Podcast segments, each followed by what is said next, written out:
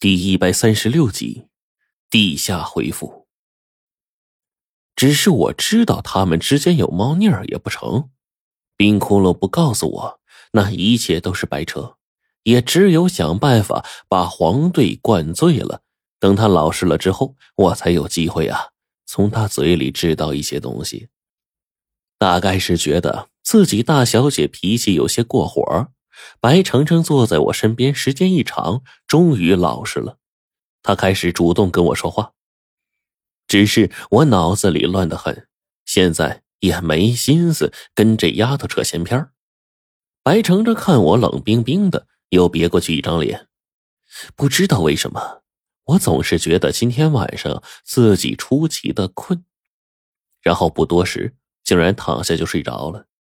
临躺下的时候。还真是上下眼皮粘在一起了，根本就抹不开。我这一躺下，只觉得脑袋下面软软的，十分的舒服。然后，不知道睡了多久，迷迷糊糊的起了一阵阴风。我被这突如其来的阴风吹得一抖，整个人都开始不好了。瞬间，那种森冷的阴气直接便附在我身上，冷得我炸了窝似的，一下从地上跳起来。哎，我操啊！我怎么睡在一棵树下面呢？我发现呢，自己竟然躺在一棵大树下面，树下开满了梨花。这棵老树的年纪已经丝毫不下于千年了，三个人合围都不一定抱得住。而我此刻正躺在树荫下，习习凉风轻轻拂来，头顶是暖和的太阳，暖暖的，让人心里很舒服。哪有半分的不适啊？可是刚才的那阵阴风是怎么回事呢？我打了个哈欠，真想再这样继续睡一会儿过去，却忽然我捏着手里有个玩意儿，不是别的，是一张红色的纸，而且这纸上啊还写着几个字：“无儿罗尘”，开头便是这几个字。我回想一番。我爸呀，断然是写不出这么酸爽的语言的。那这能是谁呢？我把这数百字的书信呢，直接看完了。嘿，看完之后我才明白过来，我妈生我那年出了变故，胡老道呢给我认了一个地府执掌判司做干爹，也就是传说中的判官。而这位判官呢，更是那位。嫉恶如仇，但心地善良，愿与人为善的陆判官。看完书信，我忽然心里啊就开始思索了。陆判的信里写的呢，倒不是因为别的，而是上次关于那个博物馆那口磨盘的事儿。当时我们就被这磨盘搞得痛苦无比，最后是冰窟窿来了，一根铜针就镇住了这玩意儿。他随后啊，就给城隍老爷写了文书，发下阴间询问这个事情的根源。最后呢，也有阴差托梦回信说下面的确是丢了一口鬼墨刑具，但是阳间出现三口一模一样的，以至于下面的差人就鉴别不了了。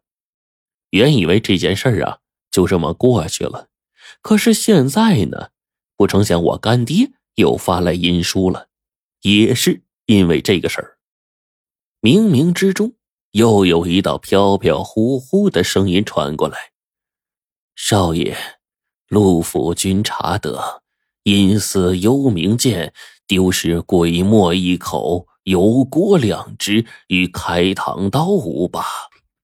这些东西在阴间尚无问题，可作为行刑用具。”身沾各种鬼魅阴魂戾气，用油锅炸了不知多少阴魂，刀刃不知剥了多少恶鬼面皮。一旦流落阳间，将是大祸。还请尊老爷之命，速速取回。我不由得问道：“这些东西怎么从阴间流了出来的呀？”我等不详。具体原因还在追查之中。那个声音呢？忽然又说道：“阴司之人全部有数，除去赏善思、罚恶思和那日游夜游职责在身之外，便是四大案司中的查案司和掌案崔判官，都不可擅入阳世。勾魂阴差已有数，下面刑法严明，勾魂阴差不得下入地狱。这刑具如何丢失？向来不是阴人自己为之。我不由得就问：“不是阴司的人盗窃刑具，难道还是阳世的人不成？”陆判官现已查明，这些东西已流落到西方，还请少爷有线索予以告知，且需追回。此外，小的还有一事。需要少爷知晓，我就问什么事啊？呃，小的，小的刚刚接到回报，流露出去的开膛刀已经有五把变作七把，分别出现，竟一模一样，无从分辨。什么？我不由得一愣，然后这声音又说。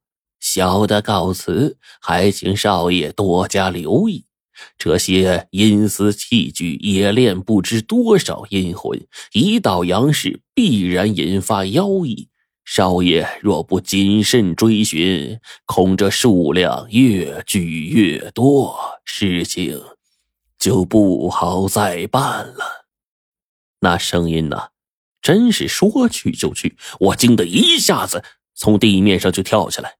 当即脑袋晕乎乎的，我就听到了黄队的声音：“陈子，你疯了？这里不是你家的铺，要跳等下车再跳。不就在程程腿上睡了一觉，有什么大不了的？”哼！我一看黄队那嫉妒的神情，就明白了，他这是吃不到葡萄，哎，说葡萄酸。嘿！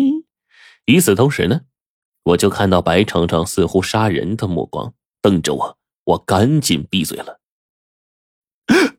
可这样，我还是出了一身冷汗。我这不是因为白程程那近乎杀人的目光，而是一张纸，那上面写着“吾儿罗晨”。梦里，那张陆判官给我的阴书，竟然出现在了我的面前。我惊得对着阴书连看了数遍。白程程见我傻了似的。就把那红纸拿过去，仔细的端详。他又是往上面泼水，撕开，但是就是看不见字儿。终于啊，冰窟窿说话了：“阴书只给指定的人看。”白程程看了我一眼，问：“你看得见吗？”哎，你说呢？我叹了口气呀。把之前梦里的事儿，还有阴书上的内容，全都倒苦水似的，一股脑的就跟黄队他们在车里说了一遍。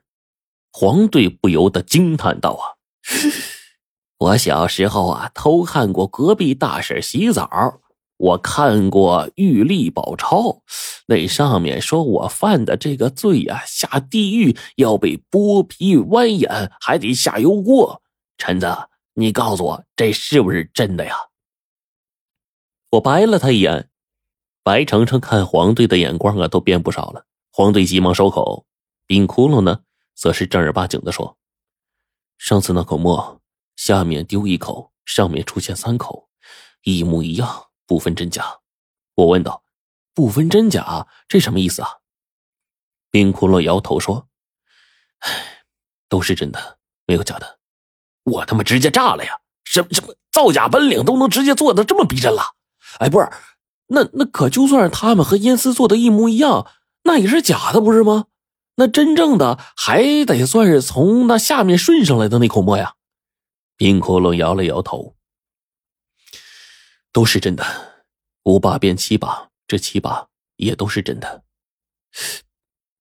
不知道为什么，冰窟窿的话听得我是毛骨悚然。